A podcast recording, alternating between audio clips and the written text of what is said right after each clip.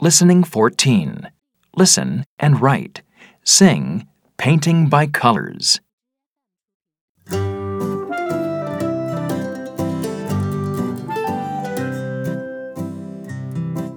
I'm going to paint a painting in colors silver and blue, bright stars and oceans, and maybe a dolphin or two.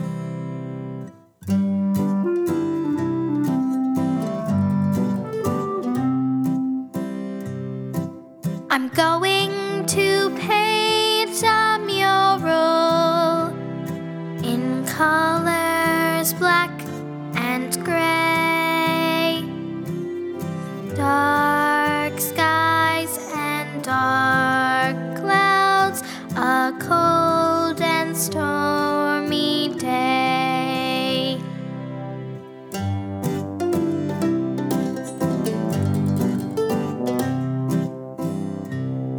I'm going to paint a landscape in colors yellow and green, sunshine